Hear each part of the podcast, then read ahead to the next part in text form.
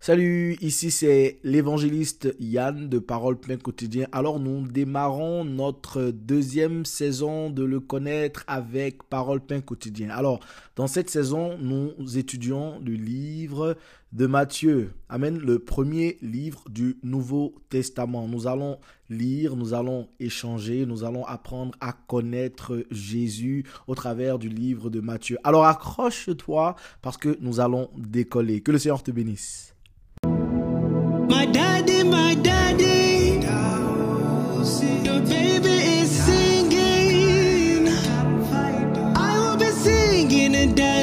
Shouting for the rest of eternity.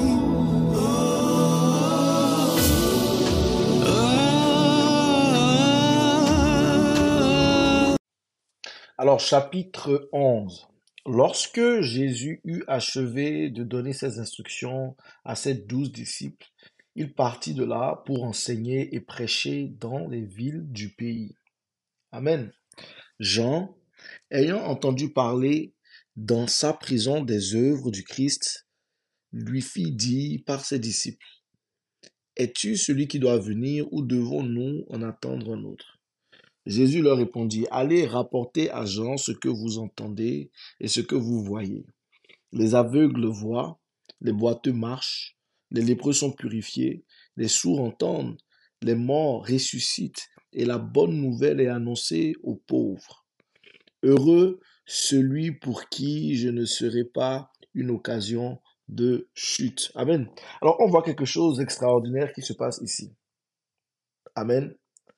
Euh, on voit quelque chose d'extraordinaire qui se passe ici. Jean-Baptiste qui a reconnu le Seigneur. Amen. Jean-Baptiste, il a reconnu le Seigneur. Il a reconnu que c'était, il était envoyé de Dieu. Il dit, celui, je ne suis pas digne de délier les souliers de ses pieds. Amen. Il a reconnu que Jésus, il a reconnu que Jésus, mais à un moment donné, Jean, ok, était en prison, où euh, Jean était en train de traverser une situation difficile. Ok? Jean était en train de passer peut-être une situation difficile. Ok? Euh, Bon. Et ça nous arrive à nous tous d'être, de passer par ces genres de situations où Dieu t'a dit quelque chose et après tu te poses la question de ce que Dieu t'a dit. Amen. C'est-à-dire, Dieu t'a dit quelque chose et tu te demandes, est-ce que c'est vraiment Dieu qui m'a dit? Parce que c'est vraiment Dieu qui m'a dit, pourquoi en ce moment-là, je suis en train de traverser ceci? Amen. Donc, Jean peut avoir fait ça pour trois raisons. Parce qu'il a envoyé ses disciples demander à Jésus si c'était Jésus qui devait venir. Jean peut avoir fait ça pour trois raisons. La première des raisons pour laquelle Jean pourrait avoir fait ça, c'est que euh, il voulait, au fait, rassurer ses propres disciples. Parce que Jean avait des disciples. OK? Une autre raison pouvait qu'il était, comment on appelle, euh, euh, il se demandait si Jésus allait régner. Parce que Jésus devait venir pour euh, beaucoup de gens pensaient que le Messie allait venir pour, pour être un roi, pour régner sur la terre comme les rois régnaient dans le temps. Et aussi peut-être parce qu'il se demandait, mais pourquoi je suis en prison et peut-être euh, Jésus n'est pas venu me rendre visite, pourquoi n'est pas... Je ne sais pas, mais il se posait des questions. Il se posait des questions. Amen, verset 7. Comme il s'en allait, Jésus se mit à dire à la foule au sujet de Jean. Qu'allez-vous voir au désert? Un roseau agité par le vent. Mais qu'êtes-vous allez voir? Un homme vêtu d'habits précieux Voici ceux qui portent des habits précieux sont dans les maisons des rois. Qu'êtes-vous allez voir donc? Un prophète? Oui, vous dis-je, et plus qu'un prophète, car c'est celui dont il est écrit. Voici, j'envoie mon messager devant ta face pour préparer ton chemin devant toi. Je vous le dis en vérité, parmi ceux qui sont nés de femmes, il n'en a point paru de plus grand que Jean-Baptiste. Cependant, le plus petit dans le royaume des cieux est plus grand que lui. Amen. Depuis le temps de Jean-Baptiste jusqu'à présent, le royaume des cieux est forcé et ce sont les violents qui s'en emparent. Amen. Ce sont les violents qui s'en empare. Il est en train de parler de Jean-Baptiste et il est en train de parler comment Jean-Baptiste a fait une œuvre noble. Amen. Il a fait une œuvre noble, mais il dit que le plus petit dans le royaume des cieux est plus grand que lui. Amen.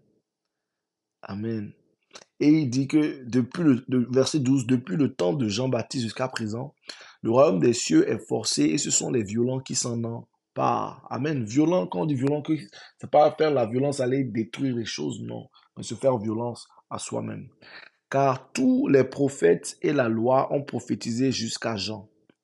Et si vous voulez le comprendre, c'est lui qui est l'Élie qui devait venir. Que celui qui a des oreilles pour entendre, entende. À qui donc compa- comparer- comparerai-je cette génération? Elle ressemble à des enfants assis sur des places publiques et qui, s'adressant à d'autres enfants, disent, Nous vous avons joué de la flûte et vous n'avez pas dansé. Nous vous avons chanté des complaintes et vous ne vous êtes pas lamentés. Car Jean est venu ne mangeant ni ne buvant, et ils disent, il a un démon. Le Fils de l'homme est venu mangeant et buvant, et ils disent, c'est un mangeur et un buveur, un ami de publicains et des gens de mauvaise vie. Mais la sagesse a été justifiée par ses œuvres. Alors il se mit à faire des reproches aux villes dans lesquelles avaient eu lieu la plupart de ces miracles parce qu'elles ne s'étaient pas repenties. Malheur à toi, Chorazin. Malheur à toi, Bethsaïda, car si les miracles qui ont été faits au milieu de vous avaient été faits dans Tyr et dans Sidon, il y a longtemps qu'elles se seraient repenties en prenant le sac de la en prenant le sac et la cendre. Verset 22.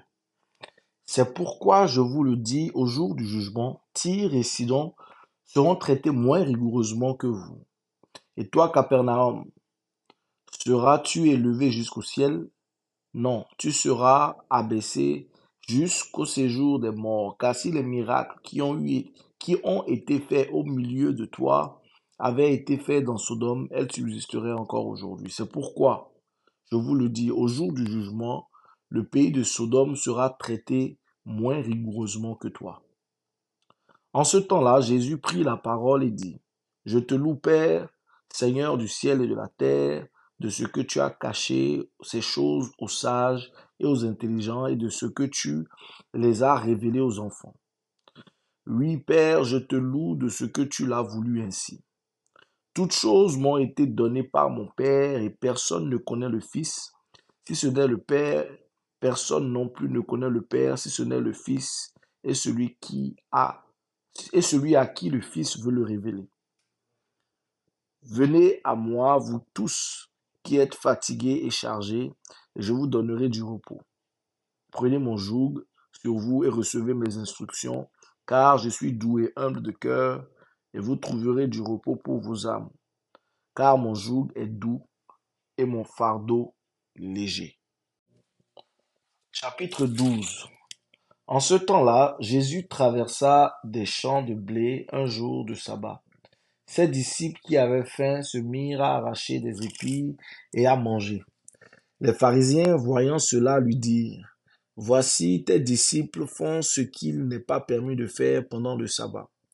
Mais Jésus leur répondit, N'avez-vous pas lu ce que fit David lorsqu'il eut faim, lui et ceux qui étaient avec lui, comment il entra dans la maison de Dieu et mangea des pains de proposition qu'il ne lui était pas permis de manger non plus qu'à ceux qui étaient avec lui et qui étaient réservés aux sacrificateurs seuls Ou n'avez-vous pas lu dans la loi que les séjours, que les jours de sabbat, les sacrificateurs violent le sabbat dans le temple sans se rendre coupables Or, je vous le dis, il y a ici quelque chose de plus grand que le temple. Si vous saviez ce que signifie je prends plaisir à la miséricorde et non au sacrifice, vous n'auriez pas condamné des innocents, car le Fils de l'homme est maître du sabbat. Étant parti de là, Jésus entra dans la synagogue et voici, il s'y trouva un homme qui avait la main sèche. Ils demandèrent à Jésus, est-il permis de faire une guérison les jours de sabbat? C'était afin de pouvoir l'accuser. Il leur répondit, Lequel d'entre vous, s'il n'a qu'une brebis et qu'elle tombe dans une fosse le jour du sabbat, ne la saisira pour l'en retirer? Combien un homme ne vaut-il pas plus qu'une brebis? Il est donc permis de faire du bien les jours de sabbat. Alors il dit à l'homme, étends ta main. Il étendit et elle devint saine comme l'autre. Les pharisiens sortirent et ils se consultaient sur les moyens de le faire périr. Mais Jésus, l'ayant su, s'éloigna de ce lieu. Une grande foule le suivit.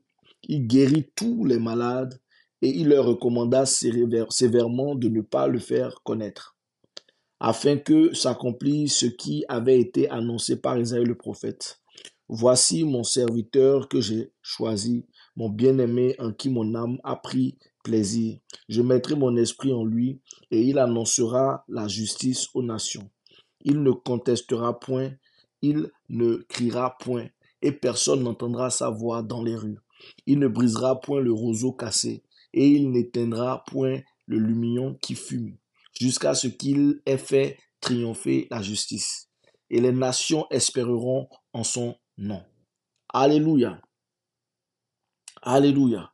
C'est-à-dire que ils sont en train de parler du sabbat. Le sabbat, normalement, on ne fait rien et tout, tout ça. Amen. Mais Jésus est en train de leur poser une question. C'est-à-dire, ils veulent piéger Jésus. Le jour du sabbat, ils veulent piéger Jésus et lui demander s'ils peuvent guérir quelqu'un. Il peut, il peut guérir quelqu'un. Mais Jésus leur répond, écoute, euh, si toi tu avais, tu, tu es un berger, tu as des brebis, et qu'une brebis veut mourir ou veut tomber dans une fosse, tu vas retirer la brebis. Mais l'homme là est plus que la brebis, donc je peux le faire. En fait, c'est une manière à Dieu de dire que tu comptes tellement pour lui. Amen. Que tu comptes, nous comptons tellement pour Dieu que Dieu peut briser certaines limitations à cause de nous. Amen. Verset 22. Alors on lui amena un démoniaque aveugle et muet, et il le guérit de sorte que le muet parlait et voyait. Toute la foule étonnée disait, N'est-ce point là le fils de David? Les pharisiens ayant entendu cela dire, cet homme ne chasse les démons que par Belzébul, prince des démons. Amen. Donc tu vois ici même que même Jésus, même dans le temps, aujourd'hui on, est là, on voit comment il y a tellement de scandales, il y a tellement de choses qui se passent et on accuse tel homme de Dieu, tel homme de Dieu. Ils ont fait la même chose à Jésus. Donc ce qui arrive aujourd'hui, ce n'est pas nouveau.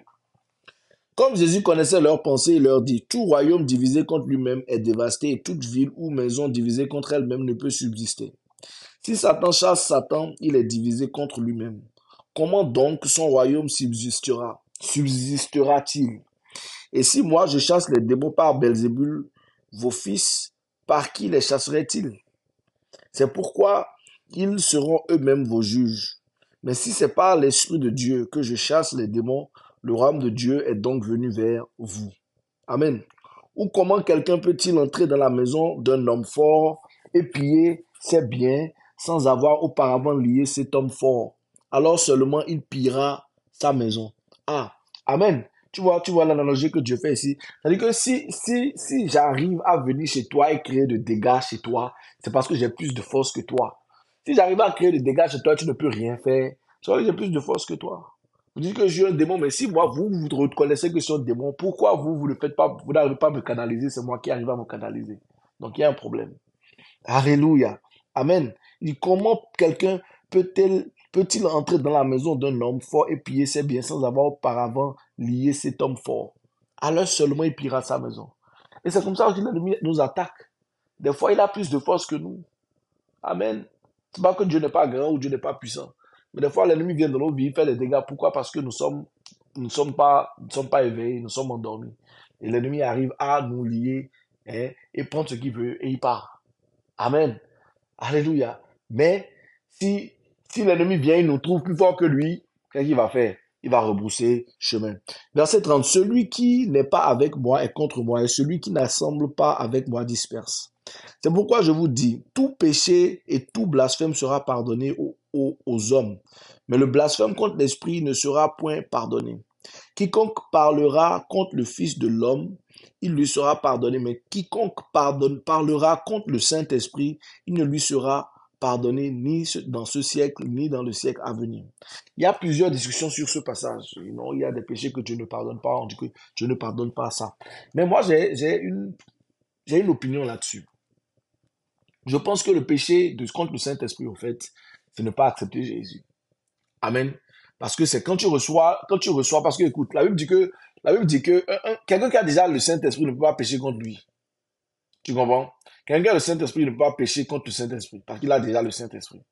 Mais la seule manière que tu as le Saint-Esprit, c'est que tu donnes ta vie à Jésus.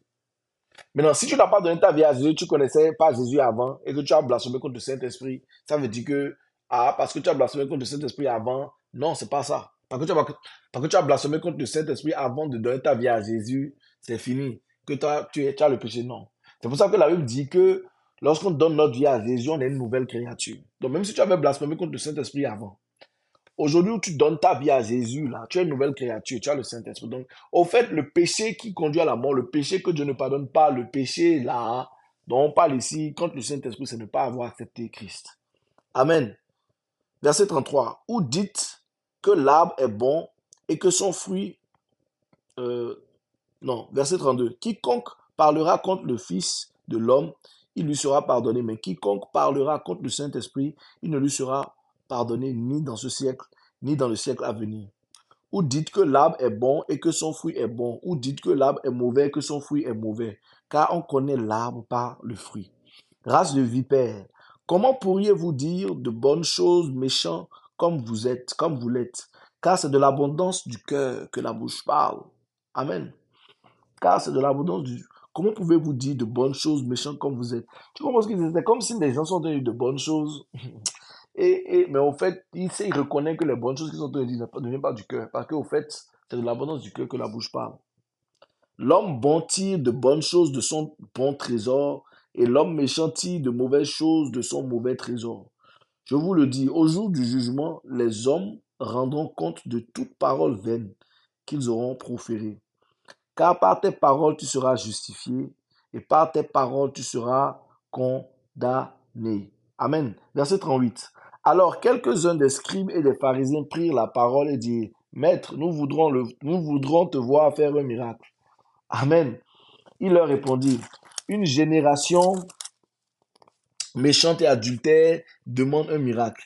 Il ne lui sera donné d'autre miracle que celui du prophète Jonas.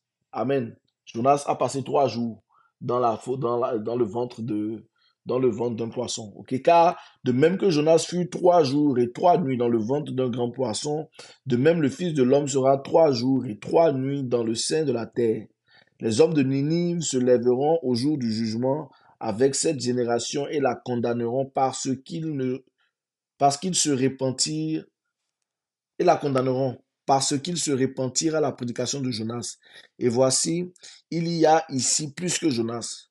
La reine du Midi se lèvera au jour du jugement avec cette génération et la condamnera parce qu'elle vint des extrémités de la terre pour entendre la sagesse de Salomon. Et voici, il y a ici plus de Salomon. Lorsque l'esprit impur est sorti d'un homme, il va par les lieux arides cherchant du repos et il n'en trouve point. Alors il dit, je retournerai dans ma maison d'où je suis sorti, et quand il arrive, il la trouve vide, balayée et ornée. Il s'en va et il prend avec lui sept autres esprits plus méchants que lui. Il entre dans la maison, s'y établissent, et la dernière condition de cet homme est pire que la première. Il en sera de même pour cette génération méchante. Comme Jésus s'adressait encore à la foule, voici sa mère et ses frères qui étaient dehors cherchèrent à lui parler. Quelques-uns, quelqu'un lui dit, voici ta mère et tes frères sont dehors et ils cherchent à te parler. Mais Jésus répondit à celui qui le lui disait, Qui est ma mère Qui sont mes frères? Puis entendant la main, étendant la main sur ses disciples, il dit, Voici ma mère et mes frères, car quiconque fait la volonté de mon Père qui est dans les cieux, celui-là est mon frère et ma sœur et ma mère. Alléluia. Chapitre 13. Ce même jour, Jésus sortit de la maison et s'assit au bord de la mer. Une grande foule s'étant assemblée auprès de lui, il monta dans une barque et il s'assit. Toute la foule se tenait sur le rivage. Il leur parla en parabole sur beaucoup de choses et il dit, Un semeur sortit pour semer. Comme il semait, une partie de la semence tomba le long du chemin. Les oiseaux vinrent et la mangèrent. Une autre partie tomba dans les endroits pierreux où elle n'avait pas beaucoup de terre. Elle leva aussitôt, mais, parce qu'elle ne trouvait pas euh, un sol profond. Mais quand le soleil parut, elle fut brûlée et sécha, faute de racines. Une autre partie tomba parmi les épines. Les épines montèrent et l'étouffèrent. Une autre une autre partie tomba dans la bonne terre. Elle donna du fruit, un grain cent, un autre soixante, un autre trente. Que celui qui a des oreilles pour entendre, entende. Amen. Que celui qui a des oreilles pour entendre, entende. Alléluia. Ce passage, on peut l'utiliser dans plusieurs contextes. Le contexte dans lequel j'ai envie de l'utiliser ici, c'est que continue d'essayer jusqu'à ce que ça finisse par donner. Amen. Continue d'essayer jusqu'à ce que ça finisse par donner. Jésus leur répondit. Les disciples s'approchèrent de lui. Les disciples s'approchèrent et lui dirent, Pourquoi leur parles-tu en parabole? Jésus leur répondit, Parce qu'il vous a été donné de connaître les mystères du royaume des cieux, et que cela ne leur a pas été donné. Car on donnera à celui qui a, et il sera dans l'abondance, mais à celui qui n'a pas, on ôtera même ce qu'il a. C'est pourquoi je parle, je leur parle en parabole, parce qu'en voyant, ils ne voient pas, ne voient point, et qu'en entendant, ils n'entendent ni ne comprennent. Et pour eux s'accomplit cette prophétie d'Ésaïe, vous entendrez de vos oreilles, et vous ne comprendrez point. Vous regardez de vos yeux, et vous ne verrez point car le cœur de ce peuple est devenu insensible. Ils ont endurci leurs oreilles et ils ont fermé leurs yeux de peur qu'ils ne voient de leurs yeux, qu'ils n'entendent de leurs oreilles, qu'ils ne comprennent de leur cœur, qu'ils ne se convertissent et que je ne les guérisse. Amen. Mais heureux sont vos yeux parce qu'ils voient et vos oreilles parce qu'elles entendent. Je vous le dis en vérité, beaucoup de prophètes et de justes ont désiré voir ce que vous voyez et ne l'ont pas vu. Et ne l'ont pas vu. Entendre ce que vous entendez et ne l'ont pas entendu. Vous donc écoutez ce que signifie la parabole du semeur. Lorsqu'un semeur, lorsqu'un homme écoute la parole du Seigneur, du royaume, et ne la comprend pas, le malin vient et enlève ce qui a été semé dans son cœur. Cet homme est celui qui a reçu la semence le long du chemin.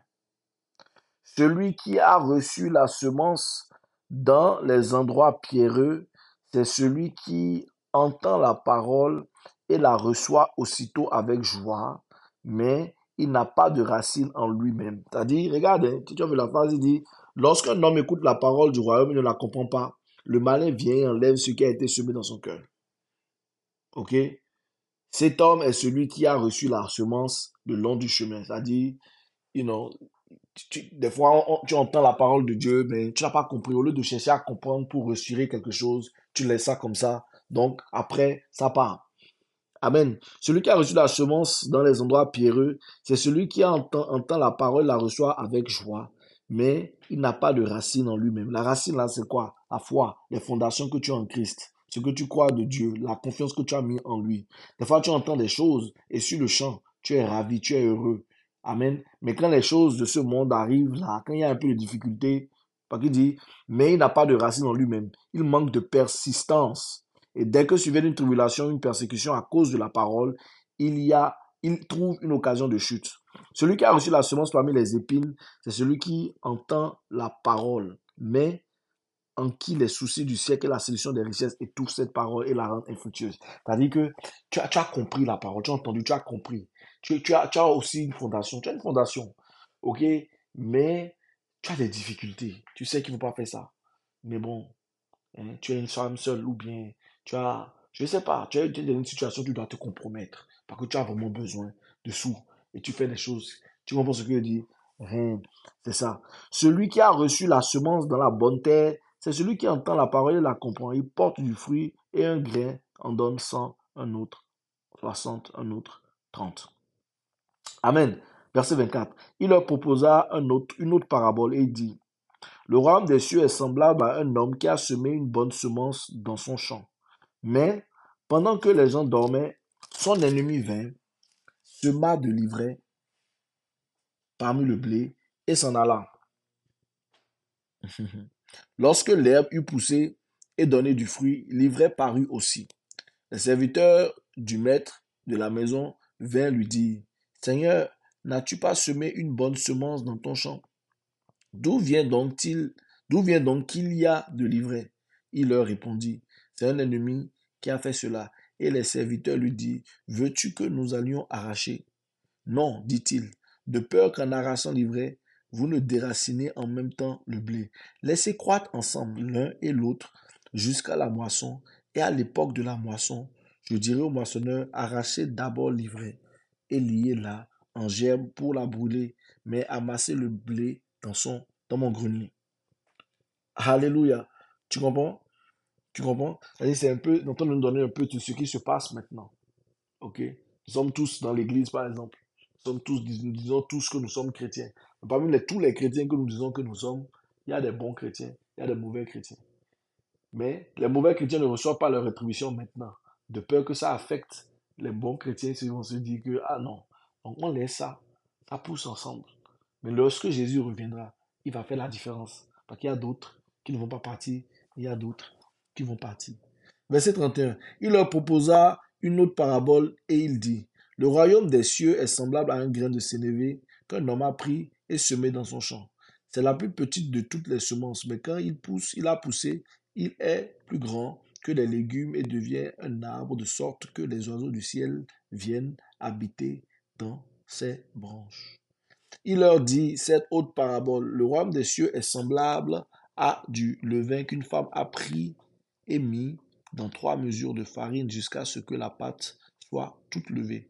Jésus dit à la foule, toutes ces choses en parabole, et il ne lui parlait point sans parabole, afin que s'accomplisse ce qu'avait annoncé le prophète. J'ouvrirai ma bouche en parabole, je publierai des choses cachées depuis la création du monde. Alors il renvoya la foule et entra dans la maison. Ses disciples s'approchèrent de lui et dirent, Explique-nous la parabole de l'ivraie du champ. Il répondit, Celui qui sème la bonne semence, c'est le Fils de l'homme. Le champ, c'est le monde, la bonne semence, ce sont les fils du royaume. L'ivraie, ce sont les fils du malin. L'ennemi qui l'a semé, c'est le diable. La moisson, c'est la fin du monde. Les moissonneurs, ce sont les anges. Or, comme on arrache l'ivraie et qu'on la jette au feu, il en sera de même à la fin du monde. Le Fils de l'homme enverra ses anges qui arracheront de son royaume tous les scandales et ceux qui commettent l'iniquité. Et ils jetteront dans la fournaise ardente où il y a des pleurs et des grincements dedans. Alors les justes resplendiront comme le soleil dans le royaume de leur Père. Que celui qui a des oreilles pour entendre, entendre. Le royaume des cieux est encore semblable à un trésor caché dans un champ. L'homme qui l'a trouvé le cache, et dans sa joie, il va vendre tout ce qu'il a et achète ce champ. Le royaume des cieux est encore semblable à un marchand qui cherche de, belles perles. Il a trouvé une perle de grand prix et il est allé vendre tout ce qu'il avait et l'a acheté. Le royaume des cieux est encore semblable à un filet jeté dans la mer et ramassant des poissons de toute espèce. Quand il est rempli, les pêcheurs le tirent et après s'être assis sur le rivage, ils mettent dans des vases ce qui est bon et ils jettent ce qui est mauvais. Il en sera de même à la fin du monde. Les anges viendront séparer les méchants d'avec les justes, et ils jetteront dans la fournaise ardente où il y aura des pleurs et des grincements dedans. Avez-vous compris toutes ces choses? Oui, répondirent-ils. Et il leur dit, c'est pourquoi tout scribe instruit de ce qui regarde le royaume des cieux est semblable à un... Non, c'est pourquoi tout scribe instruit de ceux qui regardent le royaume des cieux est semblable à un maître de maison qui tire de son trésor des choses nouvelles et des choses anciennes. Lorsque Jésus eut achevé ces paroles, il partit de là. S'étant rendu dans sa patrie, il enseignait dans la synagogue de sorte que tous ceux qui l'entendirent étaient étonnés et disaient, D'où lui vient, d'où lui viennent cette sagesse et ces miracles? N'est-ce pas le fils du charpentier? N'est-ce pas Marie qui est sa mère? Jacques, Joseph, Simon et Jude, ne sont-ils pas ses frères? Et ses sœurs ne sont-elles pas tous, toutes parmi nous? D'où lui vinrent donc toutes ces choses? Et ils étaient pour eux une occasion de chute. Mais Jésus leur dit, un prophète n'est méprisé que dans sa patrie et dans sa maison. Et il ne fit pas beaucoup de miracles dans ce lieu à cause de leur incrédulité. Chapitre 14 En ce temps-là, Hérode le tétrarque, le tétrarque avait entendu parler de Jésus, dit à ses serviteurs, c'est Jean-Baptiste, il est ressuscité des morts, et c'est pour cela qu'il se fait par lui des miracles. Car Hérode, qui avait fait arrêter Jean, l'avait lié et mis en prison à cause d'Hérodias, femme de Philippe, son frère, parce que Jean lui disait il n'était pas permis de l'avoir pour femme. Il voulait le faire mourir, mais il craignait la foule parce qu'elle regardait Jean comme un prophète. Or, lorsqu'on célébra l'anniversaire de la naissance d'Hérode, la fille d'Hérodias dansa au milieu des convives et plut à Hérode, de sorte qu'il promit un serment de lui donner, en serment, avec serment de lui donner ce qu'elle demanderait. À l'instigation de sa mère, elle dit, Donne-moi ici sur un plat la tête de Jean-Baptiste. Le roi fut attristé, mais à cause de ces serments des convives, il commanda qu'on la lui donnât, et il envoya décapiter Jean dans sa prison. Sa tête fut apportée sur un plat et donnée à la jeune fille qui la porta à sa mère. Les disciples de, Jean vinrent prendre son corps et l'ensevelir. Et ils allèrent l'annoncer à Jésus. Tu vois ça? Comment des choses extraordinaires, bizarres se passent. C'est-à-dire que lui, il fait une promesse Regarde comment aussi la femme, la femme joue un rôle important aussi. La femme, la maman, l'enfant va voir la maman et la maman parce qu'on a dit quelque chose. Tu vois comment, tu vois comment quand tu es dans le péché, tu entends faire quelque chose de mal et qu'on entend te dire que tu fais quelque chose de mal, ça peut te pousser à faire encore plus mal. C'est-à-dire l'orgueil, la rébellion. Tu ne veux pas te repentir. Parce que Jean-Baptiste était en train de leur dire, ce que vous êtes en train de faire là, on ne fait pas ça. C'est pas bien, c'est péché. Donc, quand la chose là est venue maintenant, quand on a demandé à la fille ce qu'elle veut, la fille va voir la maman. Et la maman sait que là, là, là, ah, Jean-Baptiste va mourir. C'est à ça qu'elle a pensé. C'est-à-dire que tu veux faire taire la personne qui te dit la vérité. La vérité dérange. Quelle vérité te dérange? La vérité dérange. La vérité la, la dérangeait. Elle n'était pas normale, elle n'était plus bien à cause de cette vérité-là. Donc, elle voulait faire disparaître la seule personne qui était en mesure de, de lui dire la vérité. Et aujourd'hui, on ne parle plus avec les gens qui nous disent la vérité. On ne veut plus les entendre, on ne veut plus les écouter, on trouve qu'ils exagèrent. Que Dieu nous libère au nom puissant de Jésus. À cette, verset 13. À cette nouvelle, Jésus partit de là dans une barque pour se retirer à l'écart dans un lieu désert, et la foule l'ayant su, sortit des villes et le suivit à pied. Quand il sortit de la barque, il vit une grande foule et fut ému de compassion pour elle, et il les guérit, et il guérit les malades. Le soir étant venu, les disciples s'approchèrent de lui et dirent, Celui est désert et l'heure est là déjà avancée. Renvoie la foule afin qu'elle aille dans les villages pour s'acheter des vivres. Jésus leur répondit, Ils n'ont pas besoin de s'en aller, donnez-leur vous-même à manger. Mais ils dirent, Nous n'avons ici que cinq pains et deux poissons. Et il dit, apportez-les-moi. Il fit asseoir la foule sur l'herbe, prit les cinq pains et les deux poissons, et levant les yeux vers le ciel, il rendit grâce, puis il rompit les pains et les donna aux disciples qui les distribuèrent à la foule. Tous mangèrent et furent rassasiés, et l'on emporta douze paniers pleins, pleins des morceaux qui restaient. Ceux qui avaient mangé étaient environ cinq mille hommes, sans les femmes et les enfants. Aussitôt après, il obligea les disciples à monter dans la barque et à passer avant lui de l'autre côté, pendant qu'il renverrait la foule. Quand il l'eut quand il l'eut renvoyé, il monta sur la montagne pour prier à l'écart. Et comme le soir était venu, il était là seul. La barque, déjà au milieu de la mer, était battue par les flots car le vent était contraire. À la quatrième veille de la nuit, Jésus alla vers eux, marchant sur la mer. Quand les disciples le virent marcher sur la mer, il fut troublé et dit, c'est un fantôme. Et dans leur frayeur, ils poussèrent des cris. Jésus leur dit aussitôt, rassurez-vous, c'est moi, n'ayez pas peur. Pierre lui répondit, Seigneur, si c'est toi, ordonne que j'aille vers toi sur les eaux. Et il dit, viens. Pierre sortit de la barque et marcha sur les eaux pour aller vers Jésus. Mais voyant que le vent était fort, il eut peur. Et comme, il commença à s'enfoncer, il s'écria, Seigneur, sauve-moi. Amen. Jésus, aussitôt Jésus étendit la main, le saisit et lui dit, Homme de peu de foi, pourquoi as-tu douté Et il montait dans la barque et le vent cessa. Ceux qui étaient dans la barque vinrent se prosterner devant Jésus et dit, Tu es véritablement le Fils de Dieu. Après avoir traversé la mer, il vint, vers, il vint, il vint dans le pays de Génézareth. Des gens de ce lieu, ayant reconnu Jésus, envoyèrent des messagers dans tous les environs et on lui amena tous les malades.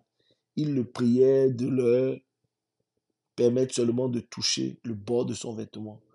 Et tous ceux qui le touchaient furent guéris. Amen. Amen. Tu regardes ce, que, qui se passe ici. You Jean-Baptiste meurt. Après que Jean-Baptiste meurt, hein, Jésus va quelque part. Il était de compassion. Il priait pour les malades. Tu vois, Jésus priait pour. C'est pour ça qu'il dit qu'il n'y a pas, il y a pas. Jésus veut te guérir.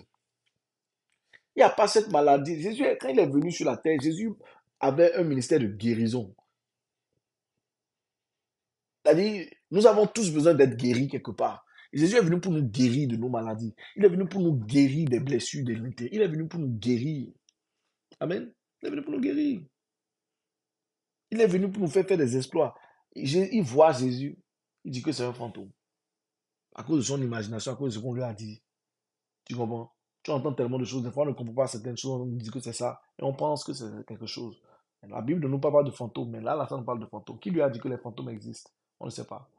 Mais, dit, on a tellement mis des choses dans sa tête que peut-être il a cru en ça. Et c'est devenu une réalité pour lui.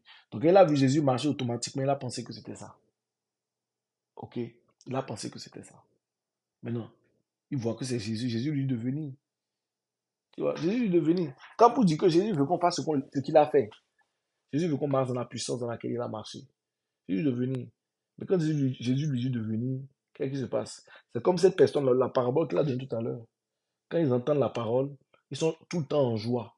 Mais quand les persécutions de ce monde arrivent, qu'est-ce qui se passe? C'est ça qui s'est manifesté. Tu vois? Donc il a entendu la parabole, il a entendu la parole, vient, ça a provoqué la joie en lui. Il est allé, mais quand il a vu le vent, tu vois, ça vient détruire la semence. Amen. Que ce ne soit pas notre portion dans le nom puissant de Jésus. Chapitre 15. Alors des pharisiens et des scribes vinrent de Jérusalem auprès de Jésus et dirent, Pourquoi tes disciples transgressent-ils la tradition des anciens? Car ils ne se lavent pas les mains quand ils prennent leur repas. Il leur répondit, Et vous, pourquoi transgressez-vous le commandement de Dieu au profit de votre tradition? Car Dieu a dit, Honore ton père et ta mère, et celui qui maudira son père ou sa mère sera puni de mort. Mais vous vous dites, celui qui dira à son père ou à sa mère, ce dont j'aurais pu t'assister est une offrande à Dieu, n'est pas tenu d'honorer son père ou sa mère. Vous annulez ainsi la parole de Dieu au profit de vos traditions. Hypocrite, Esaïe a bien prophétisé sur vous quand il a dit, ce peuple m'honore des lèvres, mais son cœur est éloigné de moi. C'est en vain qu'il m'honore en enseignant des préceptes qui sont des commandements.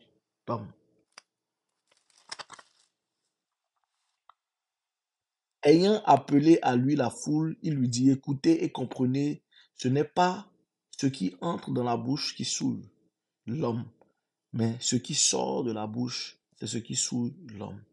Amen.